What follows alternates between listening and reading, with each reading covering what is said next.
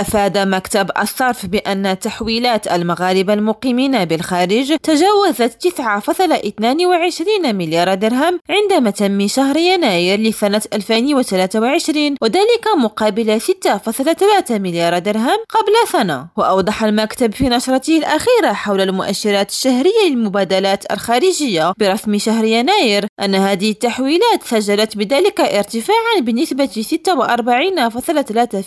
مقارنة بشهر يناير 2022 وعلاوة على ذلك أشار مكتب الصرف إلى أن فائض الميزان التجاري للخدمات ارتفع من 8.45 مليار درهم إلى 10.84 مليار درهم ويأتي هذا الارتفاع في أعقاب النمو الهام للصادرات الذي تجاوز الواردات.